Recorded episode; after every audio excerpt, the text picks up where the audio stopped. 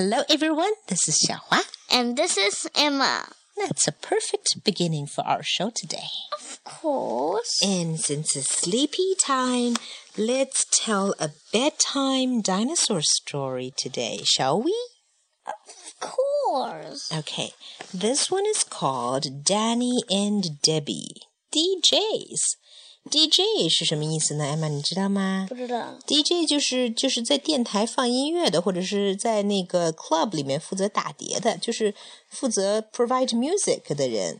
你音乐主持人可以说 DJ。Okay, so what does two dinosaurs have to do with DJs?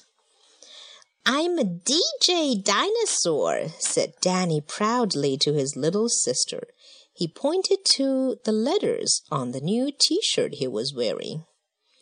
What does that mean? asked Debbie, who was much more interested in a colorful box she had bought. Danny 呀，特别骄傲地指着自己的 T 恤衫上的字母 DJ，对他的小妹妹 Debbie 说：“我是一只 DJ 恐龙。” DJ 是什么意思呀？Debbie 问。Debbie 呀，好像对桌子上的她新买的一个小礼物盒子更感兴趣呢。Disc jockey, replied Danny. I'm going to be the DJ at my friend Ollie's party. His mom gave me the t-shirt to wear. Debbie placed her box on the table. Open it, she told Danny.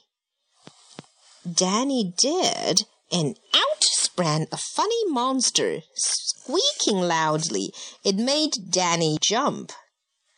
那 Danny 的妹妹 Debbie 不是问 DJ 什么意思吗？Danny 就说 disc jockey 就是是指放音乐的音乐主持人的意思。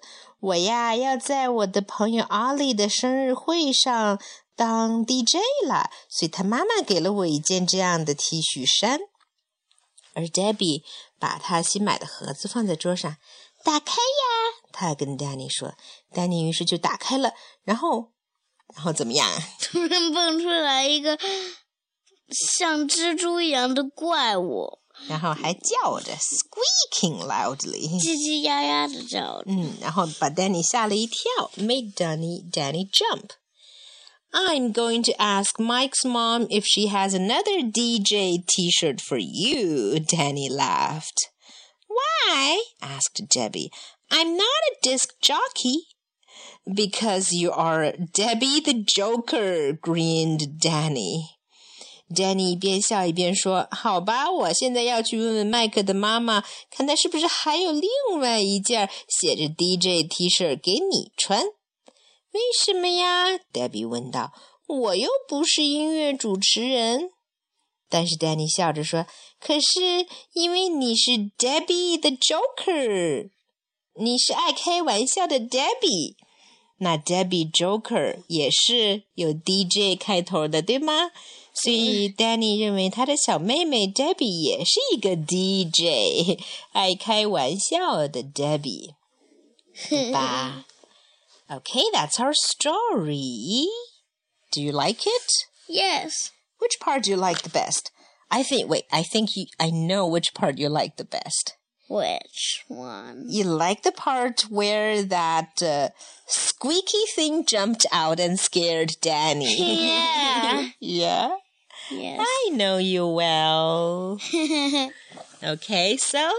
That's for today. Goodbye, goodbye. Goodbye.